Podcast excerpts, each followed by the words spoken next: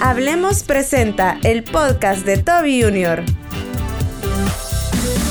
Hola mis amables amigos del podcast, gracias por estar con nosotros. Hoy una buena amiga de la casa, cristiana, creyente, joven, ha formado parte de la asamblea ya por la primera legislatura, quiere seguir. Señores, quiere seguir en la casilla 8 y usted tiene la oportunidad de marcar también esa bandera. Hablo de la licenciada Dania González, Dania Abigail González. Abigail me gusta, es fuerte. Bienvenida. Sí, muchísimas gracias, Pastor. Gracias a toda esta bella audiencia de este programa y su podcast. No, hombre, es algo nuevo. Sí, no, qué bueno que está innovando aquí también. Y Mujeres y Política. Ese es el nombre, Mujeres y Política. He tenido el privilegio de platicar con alguna de las compañeras suyas de nuevas ideas, Qué bien. de nuestro tiempo, de arena, una candidata por el PDC y una que no va a hacer nada. Pero bien, vamos. Dania, ¿cómo va? ¿Qué está haciendo? La veo en comunidades. ¿Qué ha pasado? Sí, no, muy bien. Estoy muy feliz de compartir eh, estos momentos en las comunidades. De hecho, no es un trabajo que ha nacido ahorita en campaña, es algo que hemos realizado desde el día cero.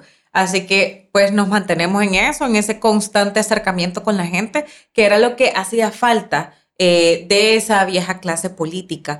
Eh, nosotros nos hemos mantenido ahí cumpliéndole a la población, eh, llevando a la plenaria, a esos micrófonos, la voz de ellos, llevando esas necesidades. Y creo que pues todavía no tenemos ese país perfecto que tanto anhelamos. Estamos construyendo eso en estos dos años y medio que hemos acompañado al presidente Nayib Bukele a ejecutar grandes proyectos, eh, grandes transformaciones de este país. Creo que ha sido un bonito tiempo. Eh, queremos más. Queremos tener a nuestro presidente cinco años más y creo que eh, la población lo sabe, lo sabe que el presidente no les ha fallado. Nosotros también como Asamblea Legislativa hemos cumplido nuestras promesas. Del 2021 era darle gobernabilidad al presidente. Vamos a mantenernos si Dios lo permite y también si la población así lo desea. ¿Cómo ve la mujer a la política y la política a la mujer? ¿Qué ha cambiado? Bueno, creo que en primer lugar, eh, por ejemplo, yo soy la presidenta de la Comisión Financiera. ¡Santo! Eh, Ey, tres- ¿Vamos bien o mal? No, súper bien, bien. De hecho, ya vamos a hablar de ese legado. por favor. Súper importante. Sin embargo, eh, en estos dos años y medio, bueno, cuando entré eh, en el 2021, yo tenía 26 años. Hoy ya tengo 29. Chiquitilla, estaba chiquitilla. Eh, soy la Tiene la edad de diputada. mi hijo, por el amor de Dios, soy un viejo. Ajá. Bueno, podría ser mi papá. Eh, no sugar, dijo No, papá. No, Quiero aclarar, no, yo creo que mi papá debe tener su edad también. Yo tengo 55. Sí, mi papá tiene esa edad. Júrelo. Ah, sí, sí, sí. A ver cuándo me lo presenta. Vaya. Sería chivo traer Sí, un papá de una diputada y que diga esto es lo que se siente tener una hija diputada. Él estaba orando para que yo no quedara, de hecho, ya, se lo voy a contar porque él, sí, sí, pero eh, porque no teníamos ese apellido de peso, porque no teníamos recursos. Sin embargo, esto ha sido bastante orgánico y a eso es lo que voy. Entré de 26 años, me convertí en la diputada más joven en la historia de nuestro país. Wow. Pues eso es bonito, pero también requiere una gran responsabilidad porque significa que tenemos que abrirle ese camino a todos los jóvenes. Por eso le eh, preguntaba La nueva generación. cómo la trató como mujer, porque sabemos que ese tema es duro. Mire, yo vi cuando a nuestra embajadora le cerraban el micrófono. Sí. Yo vi un bullying dentro fuerte. Pero también he visto hoy algunos capítulos similares. Yo digo, bueno, a ver, ¿la mujer se siente segura en la asamblea o todavía se siente cosificada? Bueno, creo que en mi caso, Sí. eh, como asumir el rol de presidenta de la Comisión Financiera, que nunca una mujer había sido presidenta. Y a esa edad, Y joven. O sea, Ah. agreguémosle mujer y joven. tengo que hacer notar que no era por mérito, sino por capacidad, porque lo que yo tengo en la hoja de vida de Dani Abigail González Rauda es que tiene la licenciatura y ciertas especializaciones. Lo digo para aquellos que muchas veces dicen, ah, no, que meritocracia, que le cae bien a fulano. Usted se preparó, o sea, ¿verdad? No, y de hecho en este tiempo, eh, el año, bueno, diciembre, terminé dos maestrías. Ah, eh, una de comunicación y marketing político y otra de finanzas y mercados financieros, precisamente para capacitarme mucho más y estar a la vanguardia de las grandes necesidades, porque siempre es bueno pues, aprender, todos los días aprendemos. Correcto. Entonces, eh, más que todo eso, eh, estar al frente de esa comisión significó bastantes retos a esa edad y sobre todo por los intereses económicos que siempre habían existido en nuestro país y que de hecho eran los que dominaban el poder en la Asamblea Legislativa y sobre todo en esa comisión. Entonces creo que fue un reto bastante grande, de hecho sí recibimos como esas presiones. Eh, recibí, por ejemplo, una invitación a un hotel eh, para comer pues un desayuno, un almuerzo, un gran banquete con eh, los propietarios eh, de las instituciones financieras del país, de la empresa privada, y pues... ¿Cómo iba vestida? No, yo no fui. Ah, no, fue. Yo lo que hice fue tomarle foto a la invitación y exponerlo, porque considero que teníamos que marcar un precedente entre así manejaban antes la política y nosotros la queremos manejar de una manera transparente, así como estamos aquí. Ajá, licenciada, eh, no habrá sido bueno, digo yo, no sé. Usted tiene, pucha, yo también tengo unos compromisos medio yuca, vea. ¿No habrá sido nice escucharlos? Los escuchamos, pero frente a cámaras. Yo los invité, yo les dije, vaya, no se hace así. En privado no. En privado no vamos a discutir los intereses de la población en materia financiera, sino vamos a llevarlos a una comisión que es, de hecho, el proceso de formación de ley que se debe de cumplir. correcto. Entonces, obviamente, el proceso de formación de ley también, pues, eh, trae los componentes en escuchar las diferentes partes, actores eh, privados, públicos. Entonces, así similar como este formato, estábamos en una mesa, estaba siendo transmitido eh, por el canal legislativo, o sea, todo público. Entonces ahí ellos me podían decir, sí, llegaron todos. Los que le invitaron llegaron. Sí, llegaron todos. ¿Y llevaron pancito o algo? No. ahí hay café y ellos podían, pues ahí. Le pregunto esto porque dentro de algunas oficinas de gobierno, pues nos han invitado a rendir cuentas. No crea que debe ella, ore por nosotros. Venga para acá y nos explica qué están haciendo. Y ese día recuerdo que damos unas cosas de pan. Entonces cuando lo quise entregarme era un no, me dice que no se puede. Digo, permítame, traemos un pan para que todos degustemos en nuestra reunión. Me dice, no, no se puede por la ética. Esto no es... Y de verdad en el momento, de, como señor que soy y de la escuela que vengo, dije, ¿por qué? Me dice, es que no es ético, no, podemos recibir este tipo de cosas. Ay, qué socado, mi No, bueno, en, este, en, este, caso creo que yo sí consideré importante marcar ese precedente porque precisamente estábamos discutiendo el tema de unas comisiones en tarjetas de crédito donde ellos habían manejado la política de esa forma. Y cuando yo hice un diagnóstico, eh, cuando asumí la presidencia, veíamos algo muy incomún en la mayoría de leyes en materia financiera y es que no había un régimen sancionatorio. O sea, no existían esas sanciones o los bancos podían hacer lo que a ellos se les antojara la gana porque no iba a haber una sanción. No había consecuencias. No había consecuencias. Entonces, por eso es que se le han vulnerado los derechos financieros a muchas personas y en el 2021 que asumimos eso, el 70% de la población o más estaba excluida del sistema financiero y eso contrae bastantes consecuencias y eh, también detiene el crecimiento económico en nuestro país. Entonces, eh, creo, creí importante en ese momento y creo que fue un buen precedente. Eh, de hecho, no sé, tú sabes, creo que el tema de algunos diputados que hemos tenido que también apartar y separar del partido y de sus ¿Ah, funciones por precisamente recurrir a la, vieja clase política o hacer esas mismas prácticas. ¿Faltan más por aportar? Bueno, en realidad ahorita nosotros vemos que estamos 56 y los 56 estamos cumpliéndole a el pueblo salvadoreño porque acá es una agenda de país. Es una agenda que nosotros queremos consolidar en el plan de que la gente tenga lo que ellos necesitan. Licenciada, ¿cómo le percibió esos grandes magnates en esa mesa? ¿Cómo le percibieron? ¿Cómo, cómo usted se sintió? Me refiero, si usted pudo notar cómo la percibían, esta cipota que no va a decir. Sí, así como, ah, qué jovencita, no sabe lo que hace. Y después de, dialogar, ¿cómo se sintieron? ¿Cree que cambiaron su manera de pensar? No, lo dudo mucho. Creo que, eh, sin embargo, nosotros tenemos eh, la responsabilidad de poner sobre la balanza lo que quiere la gente, los intereses de ellos, y en ese sentido, pues la balanza, pues girarla en torno a lo que necesita la población. Nosotros aprobamos, eh, luego de todas esas discusiones, eh, unas reformas a la ley del sistema de tarjetas de crédito y hoy por hoy ya la gente se está ahorrando hasta 250 dólares en concepto de membresía a todas aquellas tarjetas de crédito que no superen el límite de los 2 mil dólares. Entonces, eh, fue algo que nosotros consolidamos, escuchamos a todos, que era el derecho que tienen también de escucharlos, pero de esa manera, pues de manera transparente y no como tras bambalinas, como siempre ellos quisieron utilizar a los diputados, porque antes pues eran diputados corporativos y que no respondían a las comunidades, o sea, no iban a una comunidad a hablar con la gente, que es lo que necesitaba, iban ahí a esos hoteles, a esos banquetes o a esos tanques de pensamiento a que les armaran como su guion y todo eso. ¿Cuánto ha madurado, licenciada? ¿Cuánto ha madurado? ¿Cuántos años lleva en la asamblea? Eh, dos y medio Ok. aproximadamente. ajá. ¿Ha madurado o ha envejecido? Las dos cosas. Ya, Porque No. ese ritmo... Sí, sí. No, No de hecho, eh, sí. eh, tratamos, pues, eh, la manera de alimentarnos bien. Bueno, en mi caso, pues, llevar un poco eh, de dieta. Sin embargo, sí es un ritmo eh, que vale la pena. Siento yo todos los sacrificios en materia de familia, en materia eh, de las horas que uno invierte en, eso- en ese trabajo, vale la pena, porque al final para eso nos han elegido a nosotros. Precisamente para realizar ese trabajo que antes no quisieron hacer. Y yo tengo que andar lista con mis cosas. Si nos dicen, ahorita vamos a una plenaria, vamos a una comisión, voy a salir corriendo y voy a estar ahí. Entonces, eso antes, pues. Sí, era no. como que ahí sesionamos el martes. Sí, sí, no sucede. Es que el hombre dicen que no duerme, ¿verdad? Anda encima de todo.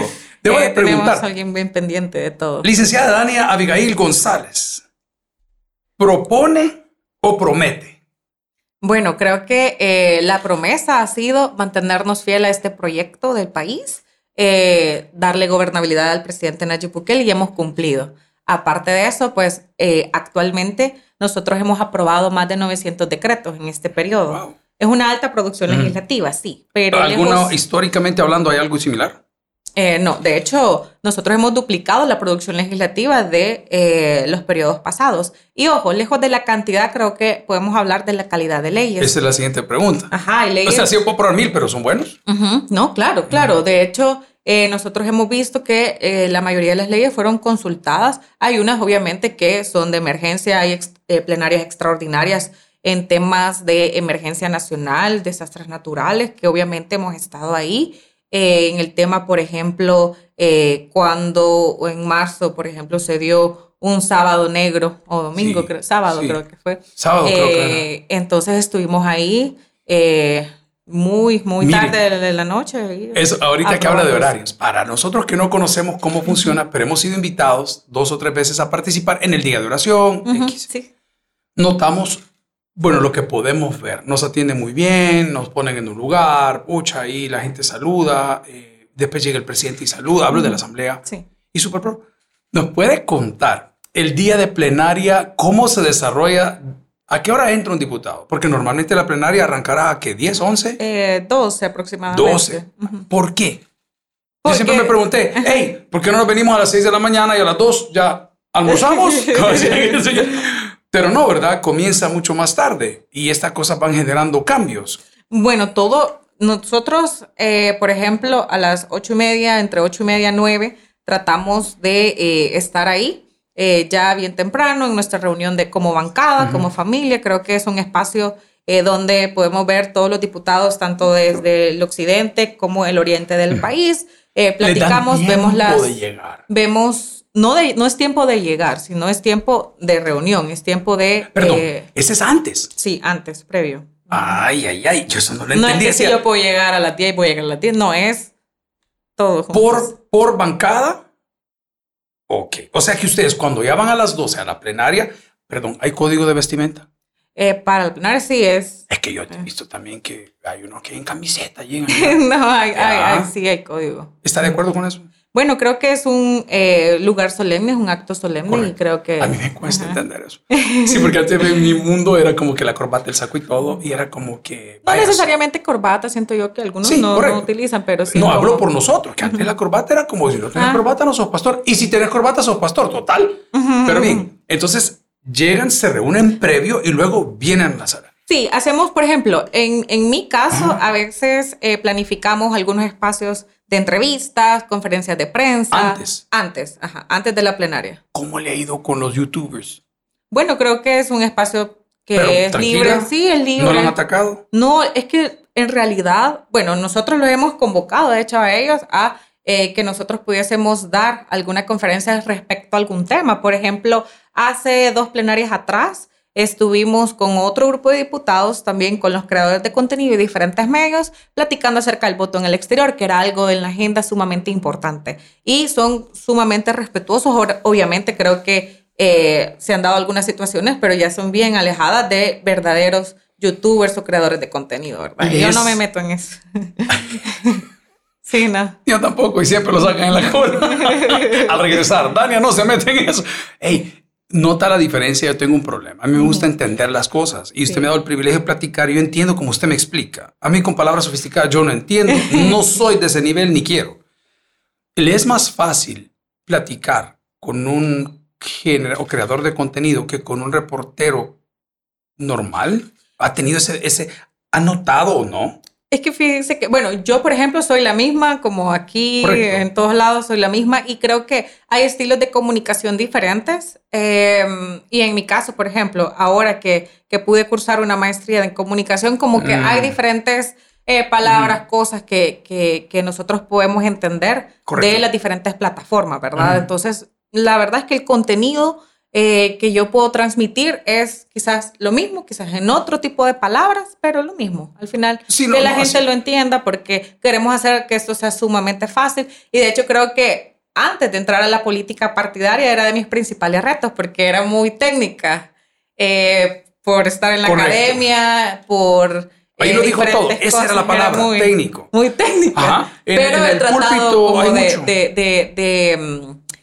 he tratado como de facilitar. Correcto. Facilitar como los pensamientos, el discurso y todo. Uno como docente es un facilitador. Y yo siempre molesto con eso, yo soy una maestría en esto. Y le dije yo, miren, es que si nadie entiende, por más que usted lo tenga en el cerebro, de nada le sirve. hay que saberlo comunicar. Sí, hay que saberlo comunicar, exacto. ¿Cómo la cambió la política? Como Dania, como la persona natural, como la joven, la diputada más joven, como la presidenta de esta comisión. ¿En qué la ha cambiado? Bueno. La Dani de hace tres años. Sí, bueno, creo que eh, siento una alta responsabilidad.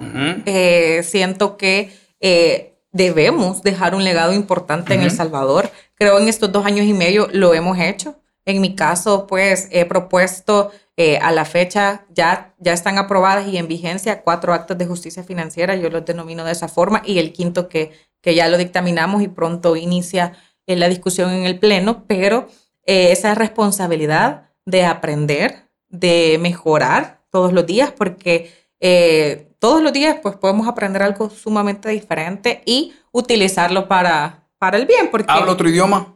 Eh, inglés. ya que va. Y no, o sea, no, super La segunda parte será en inglés. no, me defiendo, ah. pero, pero porque he, trabajado eh, como intérprete, como traductor anteriormente. Ah, qué bien, o sea, que sí lo maneja. Eh, lo, lo normal, o sea, lo normal.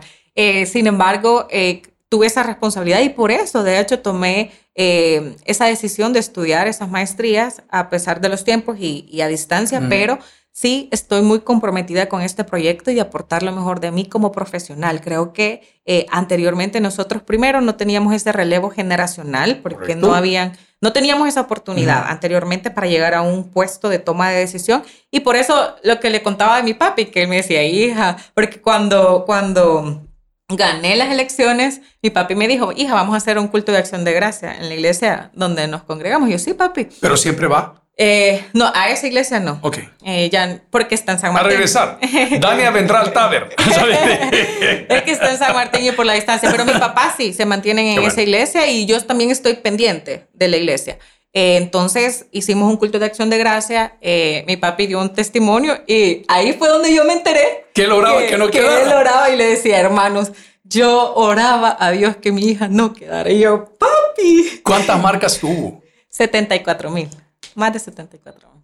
Wow. ¿Cuántas necesita hoy para volver a entrar? Mm, bueno, creo que el cociente ha pues incrementado, obviamente. Somos ya solo 16 eh, candidatos por el tema de la reducción y el eh, sistema también que ya no existen residuos. Eh, y agreguemos el voto en el exterior. Entonces creo que es una medida que no tenemos una referencia previa por el tema de que es algo sumamente. ¿Qué casilla lleva? Ocho. Ok, eso déjeme entender porque no es mi mundo. ¿Cómo llega a la casilla 8. ¿Cómo se llega? Es las elecciones internas. Ok. O sea, sus colegas dijeron. Ajá. Ok. O sea que desfasaron a cuántos? Eh, ¿A cuántos superó, vaya? O sea, somos 16 ¿Y candidatos. Eran? ¿Y eran? Eh, sea, ah, se redujo. Ajá. Candidatos, nosotros éramos 24 en las elecciones okay, pasadas. Entiendo. Hoy quedan 16. O sea que si matemáticamente hablamos, sí ha subido. Sí, o sea, se ha subido. Somos 24. Y para volver a quedar en ese curul, ¿cuántas marcas serían promedio?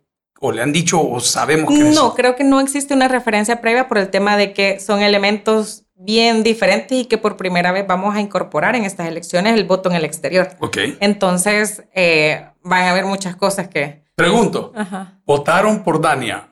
¿Más cuchipapis, más hombres? No, eso, ¿O más ese mujeres? dato creo por que favor, no. el equipo, equipo, díganle No, la verdad a la licenciada aquí. No, ese dato no lo Sabe la bichada. No, no sé si el tribunal tendrá eh, ese me llama la atención pero- porque yo estoy viejo. Entonces, eh, eh, me estoy nutriendo. Y digo, mira, la verdad que si no estoy llegando a este target, ¿qué debo de hacer? ¿Ponerme tenis blancos, socarme las canillas y aparecer con una gorra al lado? ¿O qué onda? ¿Qué debo de hacer? Yo creo que eh, lo, lo mejor que uno tiene que hacer es ser auténtico. Bien dicho. Porque, yo creo en eso. Porque Yo yo me he mostrado así, tal cual, como soy, lo que soy. Creo que en las dos entrevistas, esta es la segunda que hemos hecho, sí hemos notado eso porque hemos tenido compañeras mucho más técnicas y entiendo si es que no es mi deber echarle tierra a nadie. Entiendo que se protegen con su rol técnico. Y le digo, mira, al final de todo te queda lo que tú eres, tu esencia. Así que ahora, Sí. ¿cómo ha combinado su fe con el rol en la política? Porque yo tengo una opinión muy personal a Ujú. título fe, unión de matrimonios igualitarios, pero debo de respetar lo que la gente quiere. Ese no es mi problema. Yo voy a rendir cuentas como pastor o como predicador, pero no puedo imponer, pero ya legislando cómo le ha ayudado o cómo le ha complicado. Bueno, en realidad, eh, principalmente con la población que yo platico, eh, primero que es algo que eh, siempre les pido sus oraciones, es algo que eh, a mí me ha fortalecido bastante al tomar decisiones dentro de la asamblea que, que es primera vez que se han tomado, que hemos sido una asamblea legislativa, una bancada sumamente valiente, una bancada que a pesar de amenazas de la misma oposición, porque desde el primer día que llegamos estábamos haciendo Mire la qué seria, destitución- mire qué seria. no, estábamos haciendo la, la destitución de los magistrados Ey, es duro. y eh, estábamos Dania tiene visa. tema. Sí, sí, sí. ¿En algún momento ha tenido temor que le digan, mira, este es el precio? mm, temor no, no. Ujú. La verdad es que eh, hay costos. Nosotros, vaya, por Ujú. ejemplo, el tema de la banca, o sea, si yo voy y no me dan un préstamo, ya sé por qué es, o Ujú. sea, y así ha funcionado, pero temor no. Y creo que no hemos llegado acá dos años y medio eh, por tener temor de consecuencias que pueden ocurrir. Lo importante es que la población tenga lo que siempre ellos han anhelado y que estemos personas idóneas con esa empatía, porque me gusta siempre resaltar esto de empatía porque siento que anteriormente no la tuvieron al momento de legislar y es un valor importante porque ujú. yo sé lo que se siente que una madre despida a su hijo en el Ujú. aeropuerto. Pues No llegamos al, al, al punto de que lo despiden en un cementerio, pero que sí decirle a mi hermano, buen viaje, que Dios te Eh, ¿Lo he bendiga vuelto a ver? porque él vino el año antepasado para Navidad, ya, ya pudo viajar, pero él se tuvo que ir en enero de 2019. Entonces, Es reciente. sí, esa empatía Bueno, yo lo veo reciente, yo lo de hace cuatro o cinco años. por, por, por, por muchas cosas de, de económicas que no lo pudimos sacar antes del país, pero eh, sí, mi hermano ya llevaba un buen tiempo siendo eh, amenazado, perseguido. No teníamos mismo otra tema. opción, por el, por el tema de la violencia. Entonces, yo puedo sentir esa empatía con diferentes familias en nuestro país. En mi caso, bueno, yo cuando iba a noveno grado, yo estudié en San Martín, Jorge Lardé, eh, tenía una compañera que me amenazó, literalmente me dijo, vas a aparecer en un barranco. en Debo de preguntar negra". si fue problema amoroso. No sé, no sé. No sé. No, no, no sé, yo... yo A regresar, la diputada no tiene memoria histórica. no, no, no, no, mi papá fue muy, muy celoso. No, yo recuerdo, en la mi primera papá es muy entrevista- celoso, no. Yo recuerdo lo que usted me comentaba, de tener que cuidarse hasta el que le vendía el chip. Literal. Sí me recuerdo de eso que le decían, "Ey, vendieron el chip Sí. y esa persona le daba la información a la otra. Ey, muchos o todos hemos pasado por ahí. Entonces, cada vez que yo doy ese voto por el régimen de Correcto. excepción, por el tema de seguridad, yo me pongo en el lugar de la población Correcto. porque yo lo he vivido, o sea, hemos sido víctimas al igual que ellos. Esa alegría de ver que los niños tienen una laptop con internet, que Ujú. tienen una tablet, es un anhelo que siempre quise tener a esa edad porque mis papás no me podían dar esos recursos. Yo tenía que vender charamusca, chocobananos, eh, tamales los ¿Sabe de hacerlos? semana. Sí, sí. ¿Qué sí, sabía? sí. Ayer tuvimos Puedo a la diputada, a la diputada Lobo. Sí. Eh, y ella hablaba, mire, de verdad, son, son testimonios de vida que a mí como viejo me motivan. Porque esa niña me contaba cómo estiraba cinco pesos. Y como lo mismo dijo, ¿sabe qué le decía a mi mami? Mate una gallina, haga tamales, yo se lo voy a vender. Wow. Y ver dónde Dios las ha llevado hoy. Sí, y eso significa también para mí un testimonio que para Dios no hay nada imposible. Eh, de verdad, mi papá, de hecho, yo le digo, papi, no tenía fe, porque me dice, hija, ¿cómo alguien de San Martín va a llegar a eso? Y yo, papi, sí, Su lo papá- logramos. Su papá ha estado en la Asamblea Legislativa. No, no, nunca No lo ha llevado, no, llévelo. No. Al regresar, Dani invitará a su papá. Sí, hombre, No, sentate aquí, dígale, Yo no sé, no, no, no, no, todavía no he tenido la oportunidad. Qué loco. Todavía no he tenido la oportunidad, pero la verdad es que, eh, pues, eh, eh, si nosotros no, no vemos 10 años atrás, o sea, yo de hecho no, no hubiera Correcto. creído. Porque, Correcto. por eso, porque era algo de estar en esos puestos de poder donde tenías que tener un apellido, sí o sí, o tenías que tener recursos económicos o un financista que te patrocinara. Eso, importante. Entonces, La yo no campaña. tenía ninguno de Sí. esos tres. ¿Cómo va la campaña? ¿Cómo se ha financiado? Bueno, eh, recursos propios y es totalmente orgánico. Literal, yo llego a una comunidad con un brochure que imprimí con... ¿Qué dice? Con ¿No tienen mi uno por ahí? ¿No lo tiene? Ya lo Hace- vamos a traer. Pues sí, para Eh, leerlo con mi, aquí. con mi cara y en la parte de atrás tiene el legado que he dejado en la Asamblea Legislativa y las principales leyes que le hemos dado gobernabilidad al presidente. Entonces, Mire, le han aparecido enamorado hoy. Eh, no, o sea, no, no, no me... Lo básico, ¿ah? No, no, no. No, no, La que pregunta del no. pueblo sería, ¿tiene ganado Dani? No, son bien respetuosos, son es bien Pero es joven, es soltera, es profesional, es Pero es diputada. bien respetuosa la gente, honestamente. No, pues, ah, pero no todos, niña, esa gente. ¿Qué le bueno, tira no, uno? no me, no me, no me No, han. no de feo, pero le aparece así como un principón, así medio. No, es, este es el. Todavía este es el estoy llorando. Ya vamos a poner noticias. Dani ahora por un esposo. Amén. Eh, aquí está, mire qué bonito. ¿no? Ajá, principal. Y me estoy haciendo como que veo. Yo no veo nada. Pero qué bonito. Este brochure usted lo imprime. El lo- brochure, es lo único que llevo a la comunidad y le digo, este ha sido mi trabajo, eh, votemos por el presidente, voten por Dania González y oren por nosotros. Así dice, reformas de la ley historial crediticio, reformas a la ley del sistema de tarjetas de crédito, reforma a la ley contra la usura, reformas a la ley para facilitar la inclusión financiera. Eso se logró. Sí. ¿Qué trae para el próximo periodo?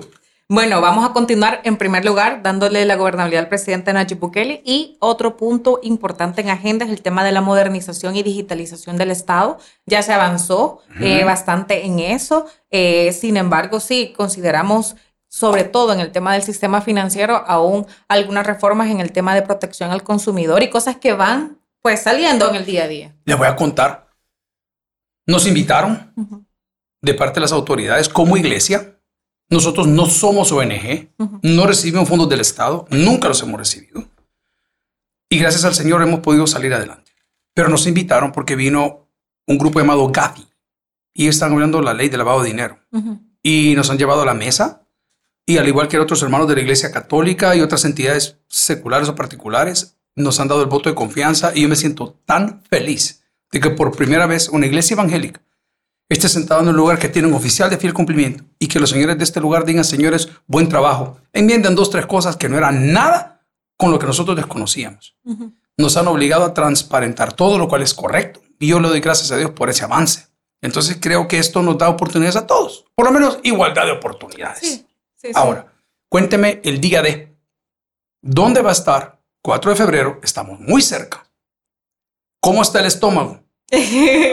bueno, los nervios, eh, como, como la primera vez que, que- que estuvimos en esto, desde, desde la primera elección interna, eh, a la expectativa, eh, también pues con nuestra fe puesta en Dios, porque la verdad es que es el- si es el plan de Él, va a suceder y si no, pues no va a suceder. ¿Cuál sería plan B? Eh, terminar. No hay- mire, Termina- me no. gusta. Algunos hombres pensadores dicen, Dale, miren, señores, eh, el éxito no depende del plan B porque no hay plan B, porque vamos a, a ejecutar el plan A. No, primero Dios. Primero ¿Cambiaría Dios. de comisiones? Eh, bueno, a mí me, yo me especialicé más, de hecho, en el tema de finanzas y eh, es mi principal apuesta. Eh, y obviamente estará a la disposición de eh, el acuerdo que se lleve a cabo por parte de la Junta Directiva también para que ellos puedan ver nuestras cualidades. Sí me llama bastante la atención y también eh, tengo eh, amigos, los puedo llamar, en la Asamblea Legislativa que están dentro de la Comisión de Relaciones Exteriores y también eh, mi perfil o mi trayectoria también ha tenido bastante que ver con eso. Entonces creo que son ¿Será que por ahí. sale después para una presidencia de un banco o una cosa así? no, no lo, si Dios lo tiene preparado, no lo sé. Pero, por es. el momento, el plan a corto plazo es, si Dios lo permite, tengo fe, eh, ganar las elecciones el 4 de febrero, iniciar un nuevo periodo en mayo y servirle a la población tal cual lo hemos venido haciendo. Me encanta. Debo de preguntar en cuanto a su vida personal, ¿cómo divide su día? Trabajo, trabajo. ¿A qué hora, a qué hora inicia? Tuve una diputada, hoy- a Lorena Fuentes, y me decía, no, yo voy a hacer ejercicio a tal hora. Le digo, ¿en serio? ¿Le queda tiempo? Porque un- eh, viven hasta en Santana. Sí, sí. ¿Y usted cómo se, se vino para San Salvador? Eh, no, yo soy de San Salvador. Yo, ajá, de San, Martín, me ese es lo que San. Salvador. Ok, Sí, o sea, está aquí, está cerca. sí. Desde que Un día normal de trabajo suyo, ¿qué sería? Bueno, tratar de estar a las 8 de la mañana, ya sea en la oficina o ya en una comunidad. Por ejemplo, ahora a las 9 ya teníamos que estar con la gente organizada. No, se puso así súper papirrín, pero para la entrevista dice que viene, ¿de No, qué comunidad? Eh, son de los distritos de San Salvador, Distrito 5. Ok. Eh, las comunidades, la San Patricio, los Lencas. La reciben otras. bien. Ujú, sí. Hemos Entonces- trabajado, o sea, desde siempre. Dania se despierta a qué hora? Como a las seis y media. Ok. Sí, me toca lavarme el pelo, cinco y media. Sí, es otro arte, ¿verdad? Sí, le, le entiendo. Y siempre sale súper preparada, me refiero, tiene que salir producida o sale a la comunidad, hey, aquí voy como soy, ve, buena, ¿quién es usted, perdón? Nada del brochure. Sí.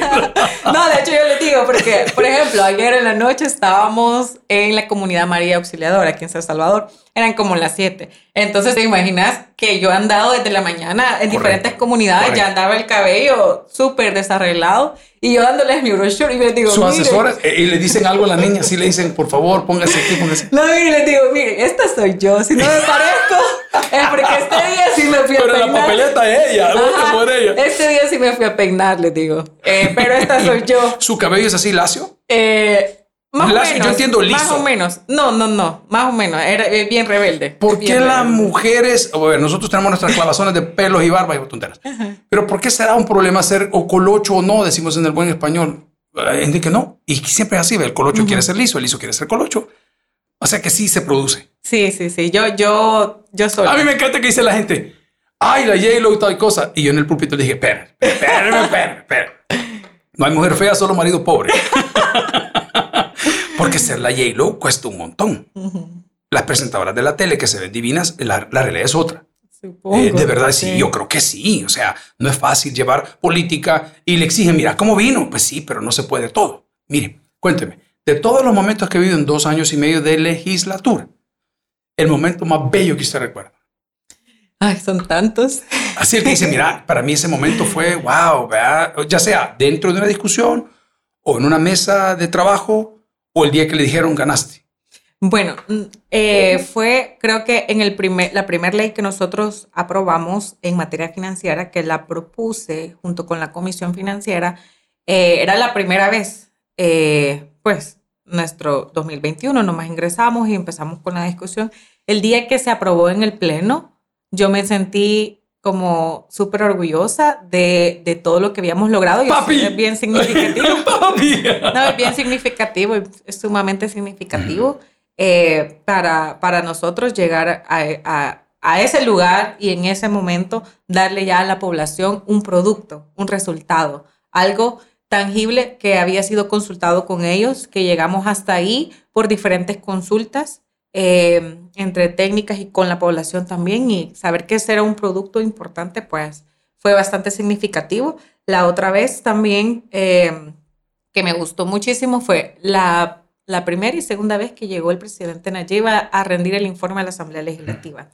Eh, su discurso y, y todo lo que dijo, pero saber lo que ha significado llegar hasta ahí, Ujú. todo el dolor, todas, todas las personas que, que muchos de nosotros perdimos. Bueno, mi abuelita en la guerra perdió eh, a su esposo, mi Ujú. mamá perdió muchas primas, familiares que no los conocemos.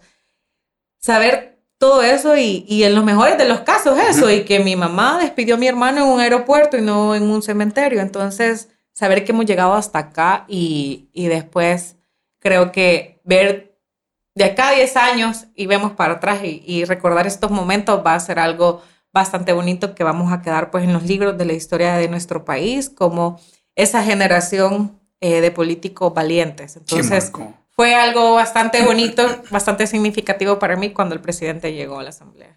El momento donde dijo, Señor, no sé qué estoy haciendo aquí. Tal vez un hater o un troll o de verdad que usted ese día le toparon la puerta y dijo, me siento mal. ¿Qué hizo y cuándo fue?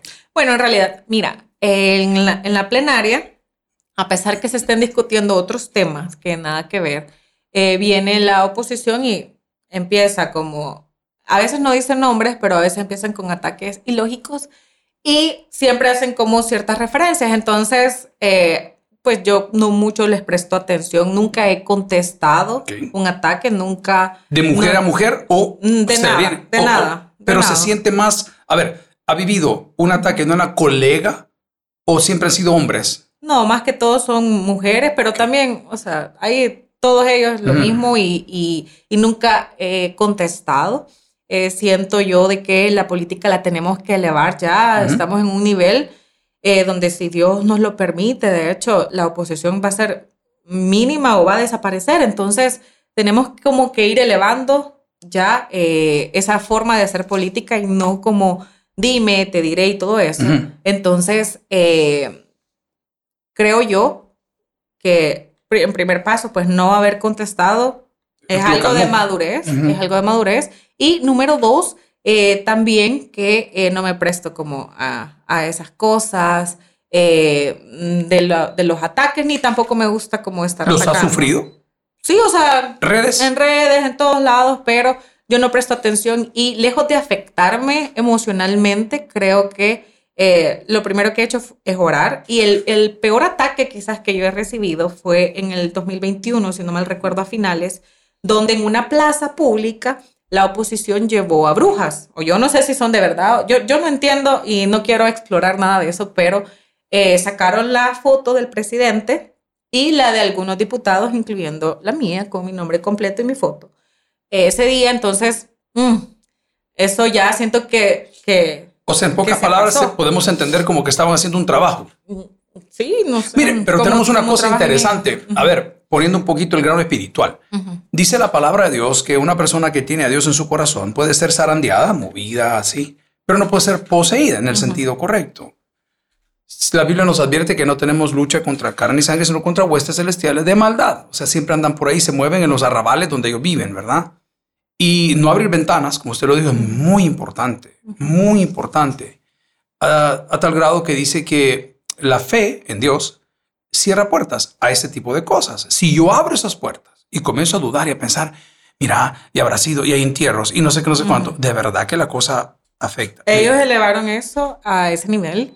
Eh, cuando me di cuenta, lo primero que hice, porque mi familia tiene una iglesia en Estados Unidos, eh, mi abuelita se congrega ahí, lo primero que hice fue como llamarles a ellos, eh, decirles lo que estaba pasando y que por favor oraran por mí y que esas oraciones pues me iban a fortalecer. De igual forma, mi abuelita, eh, porque ella vive en Estados Unidos, eh, pues estaba... Ella sí está orgullosa de Daniel como diputada. Sí, ella, de hecho, en las elecciones pasadas, el 28 de febrero, a las 5 de la mañana que yo me desperté, con la persona que primero hablé fue con ella y oró por mí por teléfono.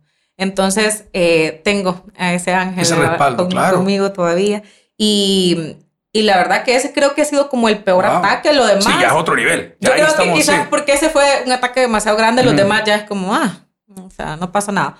Entonces, em, lo que me puse fue a orar y gracias a Dios, pues yo no, no, no he tenido pues absolutamente nada. Siempre Dios me ha fortalecido y soy una mujer de bastante fe. Entonces, pues eso pasó y, y, y ya está, ¿verdad? No, no, lo superamos. sí, lo superé. Y no me ha afectado ya todo lo demás o lo de las redes porque eh, me considero como súper madura en ese aspecto y eh, todo eso lo he agarrado como para hacerme más fuerte. O sea, si algo me ha ayudado la oposición es hacerme más fuerte porque no les tengo absolutamente nada de miedo. Eh, lo que tú me decías, si tenía algún temor o algo, no. Creo que hemos llegado hasta acá, primero porque era el plan de Dios, segundo por la voluntad de Él y tercero por la confianza que nos ha dado la gente. Entonces, hacia ellos lo que nosotros tenemos que responder y esta historia no, no se pudo haber construido de otra forma, pues es, es, así. Ese, Había que pagar un precio. Si, ese es el costo por eh, estar en la política, darle gobernabilidad al presidente, que, que, lleven a una bruja a una plaza pública a decir cosas que a saber qué, pues eh, yo voy a agarrar el teléfono o voy a venir a la iglesia y Aquí voy estamos. a hacer una oración. Exacto.